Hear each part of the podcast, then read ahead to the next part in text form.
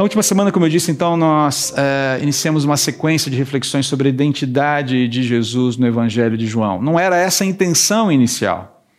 A intenção era falarmos sobre a ressurreição, falarmos sobre o que aconteceu naquele domingo maravilhoso, quando o Senhor Jesus é, surgiu, ressurgiu, venceu a morte, visitou uma série de pessoas num momento espetacular da história, trazendo, comunicando uma esperança que esse mundo tanto necessita, mas que não pode oferecer, não pode é, ter por si mesmo.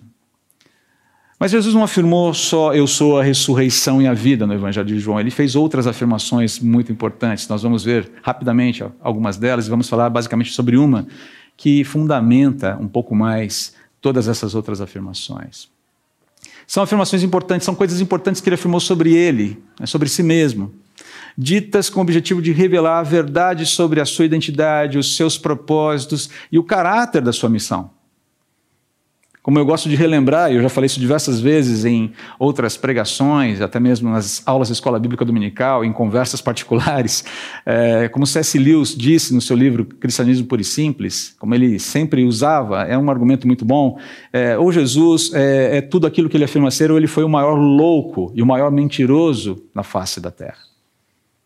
Então vamos relembrar aqui essas, essas afirmações bastante importantes de Jesus, que sempre uh, foram muito uh, importantes, uh, muito caras para toda a igreja. E o que ele diz sobre ele, como isso reverbera no coração, o poder que isso tem para que a gente lide com tantas demandas nos dias atuais. A vida como um todo, mas especialmente nos dias atuais. Vamos ver aqui essa lista de sete eu sou de Jesus. Primeiro deles, eu sou o pão da vida. Eu sou o pão da vida, quem vem a mim nunca mais terá fome. Eu sou o pão vivo que desceu do céu. Quem comer deste pão viverá para sempre. E este pão que eu oferecerei para o mundo, para que o mundo viva, é a minha carne. Nós ainda teremos uma mensagem específica sobre esse tema. É, basicamente, essa afirmação de Jesus está lá em João, capítulo 6, e ela aparece algumas vezes. Jesus está discursando, utilizando essa metáfora de ser o pão da vida. Uma segunda, eu sou a luz do mundo. Se vocês me seguirem, não andarão no escuro, pois terão a luz da vida. Enquanto estou aqui no mundo, eu sou a luz do mundo. Eu sou o pão da vida, eu sou a luz do mundo. Terceira, eu sou a porta das ovelhas. Eu lhes digo a verdade, eu sou a porta das ovelhas. Todos que vieram antes de mim eram ladrões e assaltantes, mas as ovelhas não os ouviram. Sim, eu sou a porta. Quem entrar por mim será salvo. Quarto, eu sou o bom pastor. O bom pastor sacrifica sua vida pelas ovelhas. Eu sou o bom pastor, conheço as minhas ovelhas e elas me conhecem. Está lá em João capítulo 10, 11 e 14. Você percebe que Jesus está trabalhando muito com essas metáforas todas ligadas ali. Ah, pão, é, ressurreição, vida, um, o bom pastor, a porta das ovelhas, são é, é, ilustrações, metáforas que todas as pessoas que viviam naquela época poderiam entender claramente. E que, se transportadas adequadamente para os nossos dias, também continuam fazendo muito sentido. Quinto, eu sou a ressurreição e a vida. Quem crê em mim viverá, mesmo depois de morrer. Quem vive e crê em mim jamais morrerá. Esse foi o texto base que o pastor Daniel Lima utilizou a semana passada, quando Jesus se reencontra com a família de Marta, Maria e Lázaro, e ocorre a ressurreição de Lázaro. Sexto, eu sou o caminho, a verdade e a vida. Ninguém pode vir ao Pai senão por mim. Um dos textos mais conhecidos da Bíblia, lá em João capítulo 14, versículo 6. E por fim, eu sou a videira verdadeira e meu pai é o agricultor ou o lavrador. Sim, eu sou a videira, vocês são os ramos. Quem permanece em mim e eu nele produz muito fruto, pois sem mim vocês não podem fazer coisa alguma. Ah, é interessante você pensar que todas essas declarações elas têm significados muito profundos. Nós não podemos olhar para essas declarações de Jesus e, e simplesmente é, ficarmos numa, numa via média que, olha, é bonito o que ele falou, mas não faz muito sentido para mim, então eu. Não, o que ele falou faz um sentido tremendo, e, e, ou você crê nisso, ou você descrê nisso, ou isso realmente penetra nas nossas vidas, chacoalhando todos os nossos alicerces e, e nos trazendo uma fundamentação sólida para viver a realidade, ou, ou é um, é uma coleção de grandes besteiras. Nós precisamos entender que é, não é uma coleção de besteiras. Mas vamos em frente aqui. Né? Todas essas afirmações de Jesus, elas são muito contundentes, elas são muito impressionantes, elas são muito arrojadas, elas são verdadeiras. Mas elas são fundamentadas em outra muito mais profunda e impactante, que está no capítulo 8 de João. Eu lhes digo a verdade, antes mesmo de Abraão nascer, eu sou. Versículo 58 do capítulo 8 de João. O mais interessante é que nesse momento aqui, Jesus está fazendo, uh, capítulo 7 e 8 de João, só para você entender o contexto. Jesus está fazendo sua terceira viagem ali para Jerusalém, a festa das cabanas, uma festa instituída pelo próprio Deus, ainda na época do Êxodo. Que, e, e essa festa tinha uma série de simbolismos que é, culminavam com essa ideia de, há, há uma libertação, há um cuidado, há uma festividade em torno do Deus que nos liberta da escravidão. E Jesus, ele, ele cumpria na sua pessoa todos os simbolismos que, a festa, que as festas, ou a festa das cabanas, tinha. Nos capítulos 7 e 8 de João, você vê toda uma série de diálogos ali com Jesus, é, por parte dos judeus, dos líderes religiosos, tentando entender, mas você é você mesmo, você é aquela pessoa que tá, a gente suspeita que você seja, a gente que crê, a gente que descrê, e é uma série de, de informações, uma série de acontecimentos sobre Jesus que começam a, a criar em torno dele uma expectativa muito grande sobre ele ser ou não o Messias. E no meio dessa história toda, você tem esses diálogos acontecendo é, entre Jesus e os líderes religiosos e os judeus. Jesus, claro, sendo um judeu, está participando de uma festa judaica e tem que lidar com a liderança religiosa judaica também, que desconfia muito dele, das suas intenções e dos seus propósitos. Não porque não tivesse informação privilegiada, eles tinham. Mas há, há, um quê de vaidade nessa liderança religiosa que, que, que os impede, que os cega e que os impede de ver o óbvio, de que Jesus é de fato o cumprimento de todas as Escrituras. E esses diálogos estão ali registrados. E, e o mais interessante é que ah, os judeus começam a se apegar muito à sua origem, a nossa religiosidade, a nossa etnia, a nossa história com esse Deus é muito grande. Quem é você para dizer que nós não temos um, uma, uma, uma participação especial, não somos especiais dentro dessa realidade? Essas questões estavam sendo endereçadas a Jesus o tempo todo. Nós somos filhos de Abraão, nós temos nele o nosso patriarca, temos as leis, enfim, há todo um pedigree aqui étnico barra religioso que você não está considerando, Jesus. Você, como judeu, deveria saber disso. Você, que é chamado de mestre, deveria saber disso. E Jesus me sai com essa no final do capítulo 8. Agora eu quero dizer para vocês que antes mesmo de Abraão nascer, eu sou. Antes de Abraão nascer, eu sou. Essa é uma das declarações mais impressionantes que Jesus faz sobre ele mesmo. Porque aqui ele está autenticando, não só reivindicando, ele está autenticando. Talvez a palavra reivindicação nem caiba aqui. Ele simplesmente está afirmando, com todas as letras, a sua divindade a sua autoridade sobre tudo, a sua autoridade sobre todos e as suas disposições e o seu poder para agir em favor da sua criação. Esse eu sou aqui tem uma conotação extremamente forte e ele remete a um momento muito sério, muito importante dentro da cosmovisão judaico, judaica e também da, da, da cosmovisão judaico-cristã. Jesus aqui se identifica como Deus se identificou a Moisés no Monte Horebe, quando o chamou, quando o comissionou. Nós vamos ler o texto agora. Quando Deus fez isso, séculos antes, ele comunicou para Moisés a sua decisão de livrar Israel do cativeiro. Não se tratava simplesmente de ir ao encontro do povo escolhido, mas muito mais do que isso, de vir é, é, atender ao clamor do aflito, daquele que estava escravizado. E a escravidão étnica naquele momento era a maior simbologia da escravidão do homem em relação ao pecado. Deus falou: Eu ouvi, eu vou atender, eu vou atrás deles. Só para a gente relembrar. É, como é que essa afirmação de Jesus, antes de Abraão existir, eu sou, deve ter caído para os judeus que o ouviram naquele momento. Vamos relembrar o texto lá de Êxodo vai ser exibido para você aqui agora.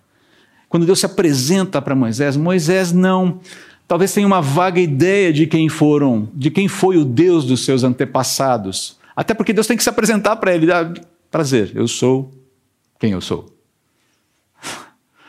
Moisés estava cuidando do rebanho de seu sogro Jetro, sacerdote de Midian.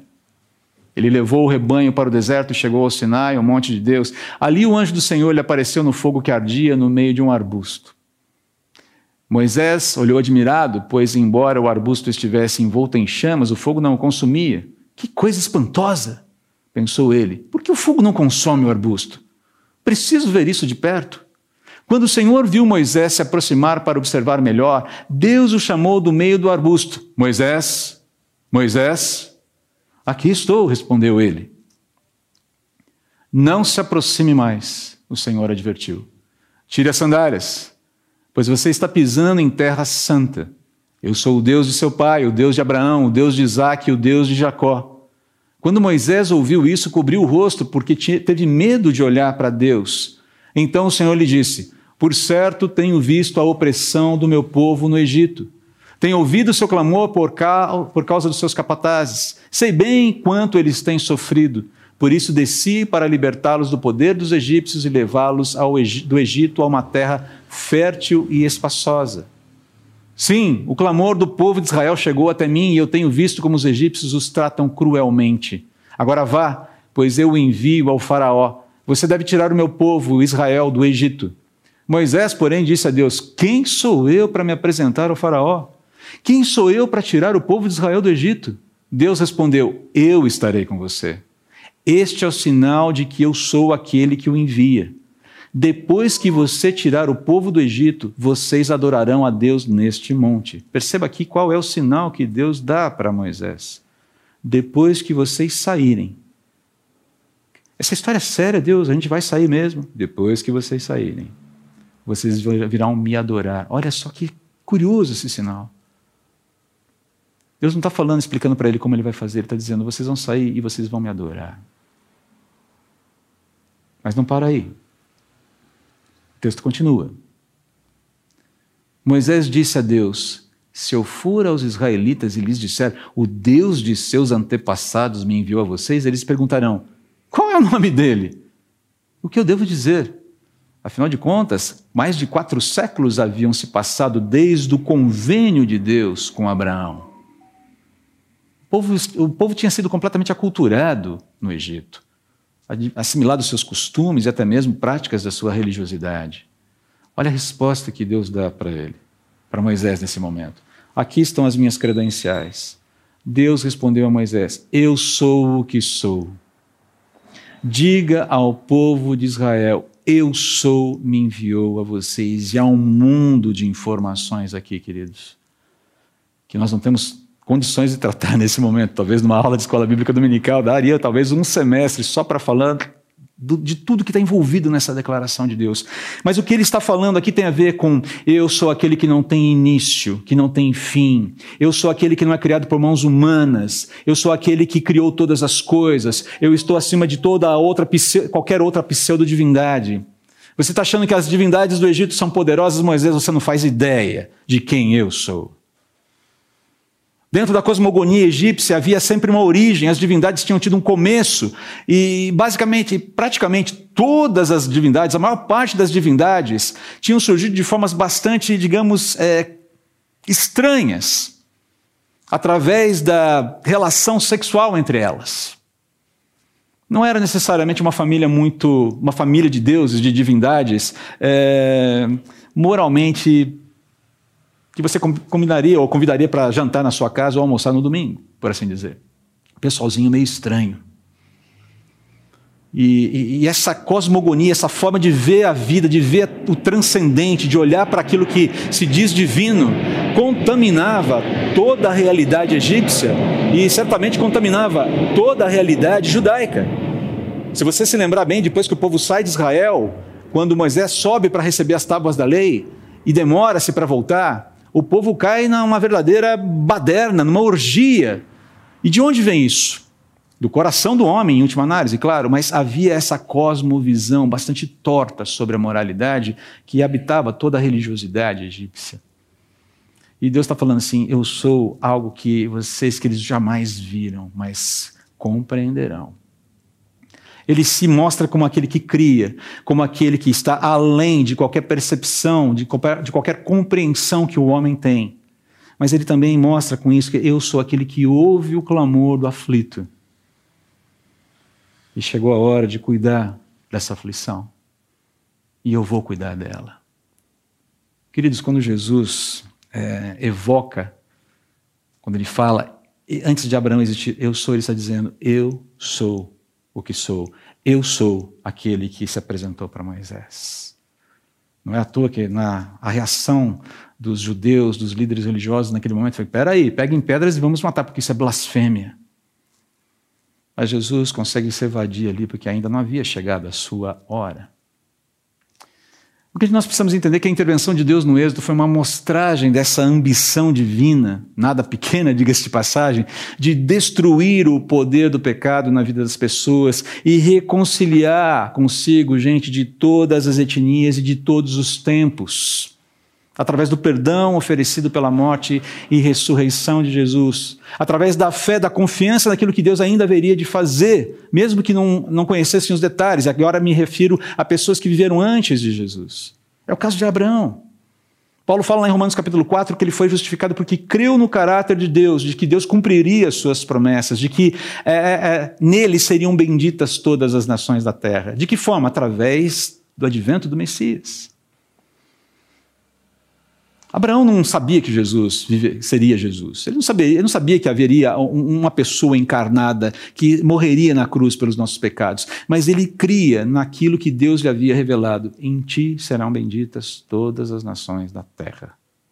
A sua descendência vai abençoar. Eu abençoarei através da sua descendência essa, essa crença de Abraão, essa confiança de Abraão no caráter de Deus lhe foi imputado como justiça. É isso que Paulo fala em Romanos capítulo 4. É um dos textos mais bonitos ali de Romanos, na minha opinião, particularmente. E nós vimos que esse, esse perdão oferecido pela morte e ressurreição de Jesus é real. Nós vimos isso a semana passada na mensagem do pastor Daniel Lima. Aquele que crê em mim, ainda que morra, viverá. O Senhor Jesus faz essa promessa. E para autenticar o valor a veracidade dessa promessa, a autoridade que ele tem sobre a morte, ele ressuscita Lázaro. Traz Lázaro de volta à vida. Essa promessa ela, ela tem lastro, ela tem fundamento, ela não é boba, ela não está solta no ar. Mas o eu sou de Jesus, e aqui eu quero trazer um pouquinho mais para perto da gente, quer dizer, tudo isso é fundamento da nossa fé, que nós precisamos relembrar nesses momentos em que os dias nos acossam, nos oprimem, Começar segunda-feira, às vezes, é um parto, é uma dureza. Fala a verdade. Às vezes, sair da cama na segunda-feira, ou na terça, quarta, quinta, sexta, até no domingo, sair da cama, às vezes, é muito difícil. Como é que o eu sou de Jesus nos ajuda nisso? Deixa eu tentar aqui explorar um pouquinho mais, particularmente aqui agora com vocês. Essa mensagem não é tanto expositiva, ela é muito mais temática. O eu sou de Jesus também é uma garantia de que o nosso anseio por amor, de que o nosso desejo de perpetuar a nossa existência não só fazem sentido, como de fato podem ser plenamente atendidos, mas somente por Ele e somente nele. Vou repetir aqui, para que você processe bem isso na sua mente. Nós temos anseio por amor, nós temos desejo de perpetuar nossa existência, isso está em nós mas somente nele isso é garantido e possível. Deixa eu tentar ilustrar um pouquinho essa ideia com uma fala de um filme que eu acho muito interessante. É um filme hollywoodiano, tem lá todas as papagaiadas de Hollywood, mas é interessante, tem um que é interessante. O filme se chama Beleza Oculta, com Will Smith, um elenco muito bom, e tem uma fala muito interessante no começo do filme. O personagem de Will Smith é um publicitário, Howard Inlet, e ele está falando para a sua turma, né, para a sua equipe de publicitários, para a sua agência, né, motivando esses caras ao trabalho. Olha só a fala dele. Perceba aqui como esse é o pensamento vigente no mundo, como diz respeito a coisas que o Senhor Jesus tem condições de atender, que o mundo tanto anseia, mas que não tem como resolver sozinho. Olha só que interessante. Qual é o seu porquê? Por que você saiu da cama hoje de manhã por que você comeu o que comeu, por que você está vestindo isso, por que você veio até aqui. O grande porquê. Com certeza não estamos aqui apenas para vender porcarias, estamos aqui para nos conectar. A vida tem a ver com pessoas. A publicidade tem a ver com esclarecer como os nossos produtos e serviços vão melhorar a vida das pessoas. Agora, como fazemos isso? Bom, amor, tempo e morte. Essas três abstrações conectam cada ser humano na face da Terra. Tudo que cobiçamos, tudo que tememos não ter, tudo que em última análise acabamos comprando é porque, no final de tudo, ansiamos por amor, gostaríamos de ter mais tempo e tememos a morte. Amor, tempo e morte. Vamos começar com isso. É interessante aqui ver que, na sequência, o Howard vai lidar com um drama que vai testar duramente essa tese dele. E não vai haver produto ou serviço que ele mesmo anuncia que dê conta de lidar com o seu sofrimento. Vale a pena assistir o filme. Ah, o que é interessante aqui é que, dentro dessa história, somente quando o Howard tem uma experiência, por assim dizer, religiosa, transcendental, é que ele consegue perceber e apreciar essa beleza oculta, essa beleza colateral, essa beleza não óbvia da qual o filme fala. Conectando aí todos os eventos da vida, inclusive os eventos de maior dor, de maior sofrimento que ele tem. E embora a história seja interessante, ela tem um grande problema. Apesar desse componente religioso que é apresentado para a gente através da personificação da, do amor, da, do tempo e da morte, e da interação de Howard com essas pessoas que representam o amor, o tempo e a morte, uh, isso não é real, na vida real. E Deus não está presente em absolutamente nada. Então existe um componente religioso. Existe uma explicação transcendental que vem de além da gente, que sai aqui, que nos comunica de fora para dentro. Mas ela não tem base nenhuma com a realidade. O amor não se apresenta para falar para a gente que, de uma forma que não seja na pessoa de Jesus. O tempo é uma abstração. Nós conseguimos medi-lo, mas não conseguimos apanhá-lo, não conseguimos segurá-lo e não conseguimos esticá-lo. O máximo que podemos fazer é tentar aproveitá-lo. E a morte? É uma abstração até que ela venha. Não é verdade? Por mais que o filme pareça bem resolvido e termine bonitinho, na verdade, essa beleza oculta da qual o filme fala, e eu até entendo que ela existe, a ideia é interessante, ela acaba, dentro da história daquele filme, sendo bastante trágica. Porque, no fim das contas, ela vai tratar o amor, vai tratar o tempo e a morte sob um viés de descontinuidade. Exatamente o oposto daquilo que Jesus promete. Dentro desse viés, dentro dessa proposta, tudo que você pode fazer é viver. É, amar o quanto puder, é, amar da melhor maneira que você puder, aproveitar todas as poss possibilidades de amar, se é que isso é justificável, por assim dizer. É viver uh, o melhor que você puder, amando o melhor que você puder, aproveitando o tempo enquanto puder, enquanto você se prepara o melhor que puder para morrer. Essa é a proposta do filme. Essa é a proposta da história. E termina bonitinho, você chega a chorar, emocionante. De fato, o filme é interessante mas uma proposta de descontinuidade e não de redenção, de justificação. Por que eu tenho tanta ânsia por amar? Por ser amado. Porque eu tenho tanta ânsia para que a minha vida seja esticada, para que ela não acabe. E porque a morte me, me, me, me causa um amargor na boca. O filme não explica isso. Ele só diz para você: veja a beleza oculta até que os seus dias acabem.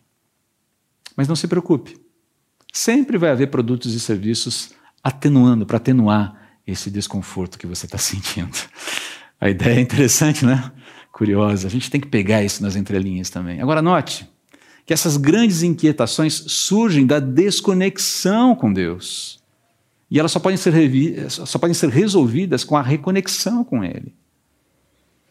Querer ser amado experimentar o amor verdadeiro, essa questão da, da vida que não se extingue, se extingue, do tempo que não, que não, nos, que não vai nos, é, nos é, é, colocando numa, num beco sem saída. A própria questão da morte. São, são questões que surgem da desconexão com Deus, são problemas surgidos dessa desconexão. E só com a reconexão com Ele é que resolve todo esse trauma que essas questões muitas vezes nos causam.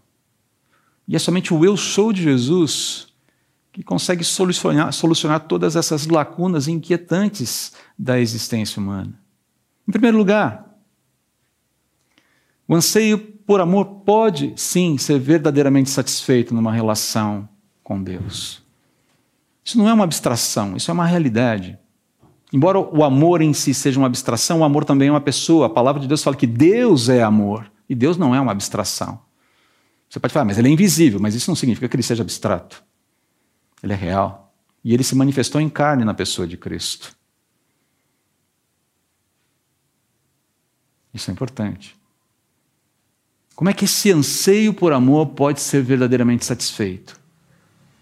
Através de uma relação com Deus, onde há perdão dos nossos pecados, onde há justificação, onde nós somos declarados justo, justos, onde nós é, é, desfrutamos de senso de pertencimento, agora somos adotados, somos filhos, passamos a fazer parte de uma família, da santificação, da certeza de acolhimento das nossas orações, é, aqueles que participam das nossas salas de oração, se aproximam desse tempo, investem tempo nesse momento de, de se, se, juntarem, ainda que virtualmente, com seus irmãos em Cristo, apresentando as suas inquietações, porque sabem que serão ouvidos.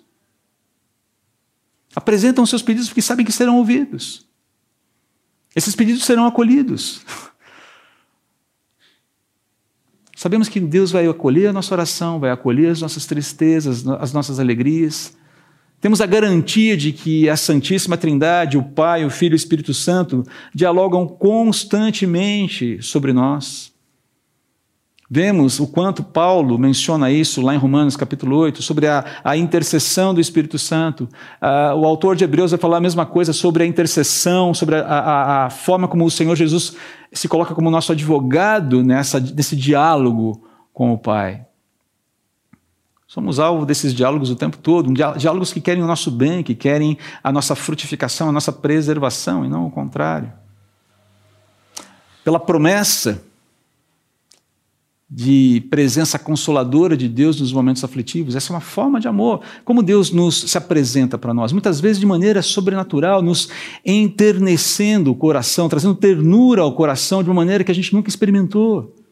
Mas quantas vezes ele vai usar os braços de pessoas que estão do nosso lado, o seu cônjuge, seus filhos, seus pais, e até mesmo você que está sozinho em casa hoje, quantas vezes você percebeu o cuidado de Deus se apresentando no momento mais essencial, trazendo ternura para você, no momento em que você tanto precisava?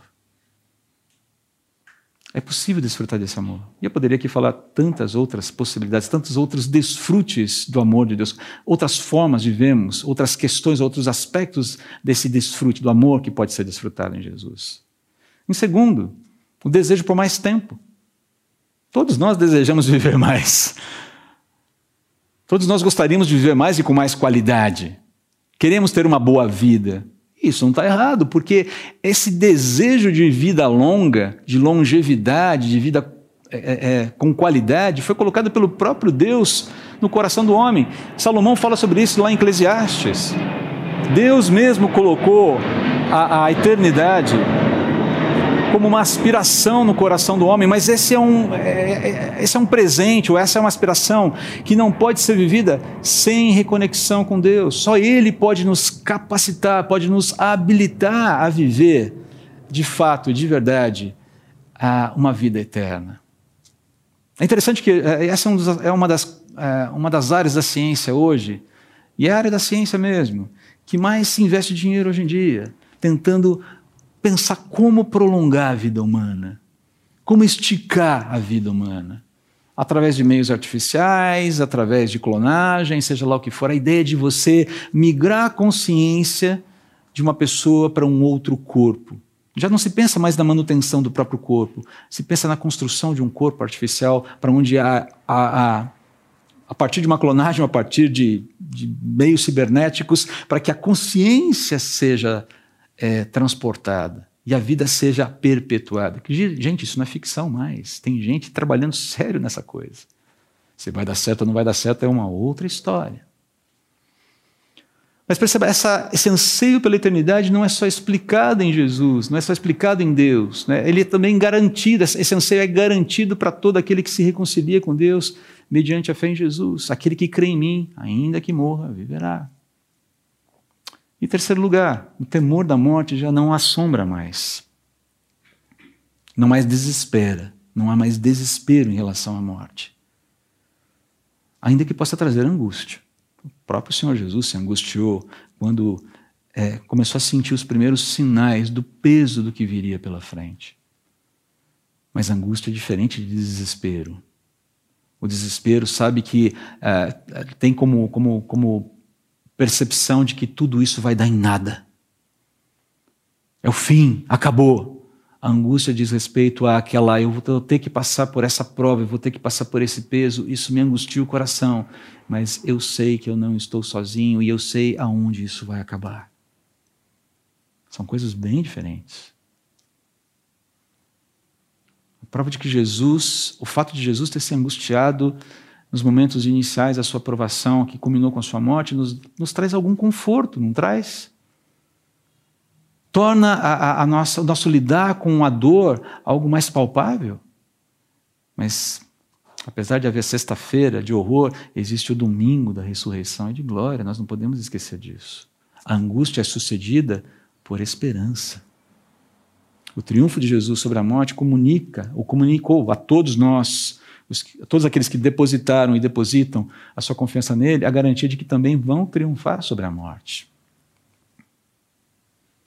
E é interessante pensar que nenhum produto, nenhum serviço disponível nas prateleiras dos supermercados, é, nos sites de venda online, é, nos shoppings da vida, nas avenidas, seja lá onde for, pode fornecer amor verdadeiro, pode fornecer, pode esticar a vida, é, ou pode dar pode garantir vitória sobre a morte.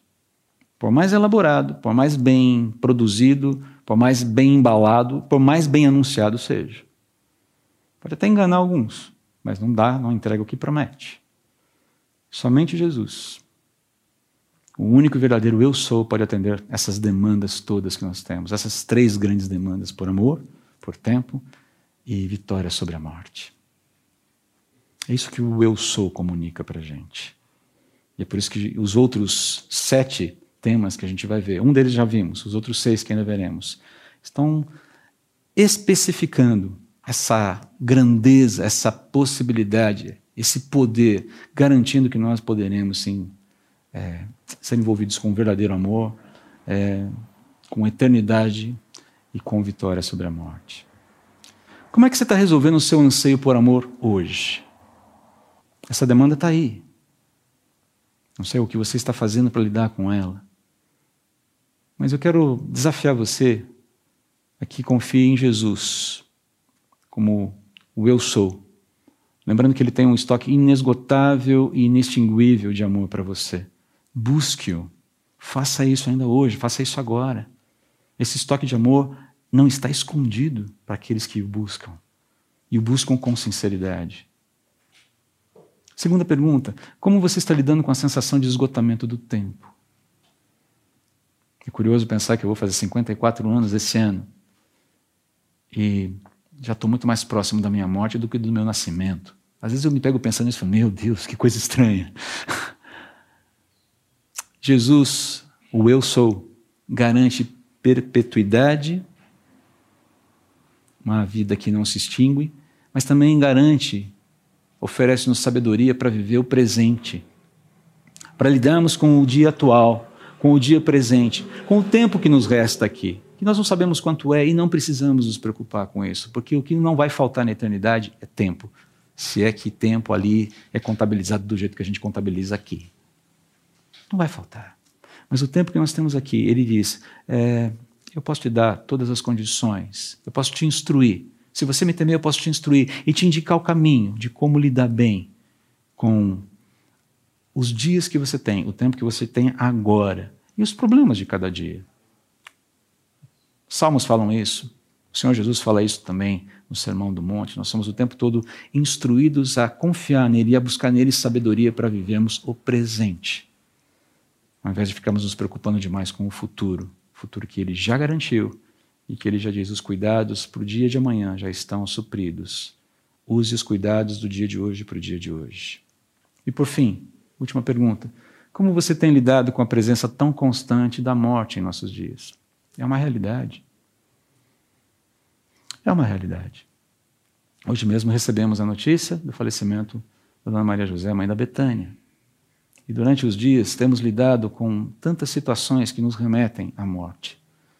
E queridos, eu sei, isso é um assunto que pesa no nosso coração, que nos, muitas vezes tem poder para nos desanimar. Mas o que significa nós nos relacionarmos com o grande eu sou no que diz respeito a isso?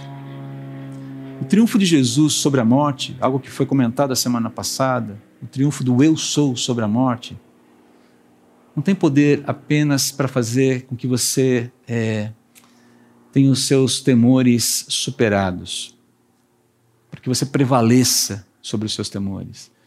O poder de Jesus garante para você que você não vai morrer eternamente. Eu gosto de lembrar de uma fala do, do Carlos Nomoto aqui duas semanas atrás. Somos indestrutíveis. É só tudo isso. Nada mais do que tudo isso. Nas próximas semanas a gente vai entrar um pouquinho mais a fundo nessas declarações de Jesus. Eu quero convidar você a sintonizar seu coração com o eu sou de Jesus. Porque o amor que tanto nós ansiamos, o tempo que nós tanto queremos e a vida que vence a morte, o temor, o destemor da morte, são garantidas por Jesus e são garantias de que nós não estamos sós nesse mundo, não fomos abandonados, estamos sendo continuamente cuidados e acompanhados de que Jesus, o grande eu sou, sempre esteve e continua conosco até que tudo esteja consumado. Só termina quando ele disser: acabou. E ainda não acabou. Vamos orar.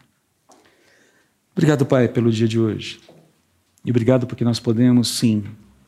Obrigado, Senhor Jesus, porque nós podemos sim no Senhor ter a nossa, nossos anseios por amor completamente atendidos a nossa preocupação em relação à nossa, ao nosso tempo nesse mundo é, também corrigidos, a nossa perspectiva sobre isso corrigida, ajustada. E podemos viver a vida de hoje certos de que o futuro está bem seguro nas tuas mãos. E também podemos olhar para a morte, Pai, não como não com desdém, mas com destemor lidando sim com a dor que a morte traz quando pessoas amadas se vão, quando ela mesmo nos, nos acossa. Mas sabedores de que não é o fim, não há fim para aqueles que confiam no Senhor. E de que toda essa desordem que tanto nos agride nesse momento, ah Deus, tudo isso tem hora para acabar também. O eu sou o Senhor, Senhor Jesus, com a sua autoridade o sopro de sua boca há de destruir tudo aquilo que se opõe a ti, restaurando todas as coisas. Dia bendito aquele que nos aguarda ali na frente. Não sabemos daqui quanto tempo. Mas, ó Deus, que essas convicções de que o Senhor é, de que o Senhor continua sendo, de que o Senhor sempre será, nos acalmem que o pão da vida, a água da vida, a videira verdadeira, o bom pastor, a porta das ovelhas, que tudo isso venha nos abraçar e que nos teus braços a gente descanse, a gente seja renovado. E que apesar de todas as dificuldades para acordar na segunda, terça, quarta, nós sejamos embalados por essa, por, esse, por essas duas palavras tão pequenas, mas tão contundentes. Eu sou. Que amanhã ao acordar, cada um acordar aqui, ouça como a primeira frase: Eu sou. E o dia seja embalado por essa verdade que nos sustenta. Oramos em teu nome, gratos por tudo, certos de que estamos muito seguros nas tuas mãos. Mais do que imaginamos. Obrigado. Ser conosco. Ser honrado e tenha o teu nome glorificado. Oramos em nome do Filho. Amém.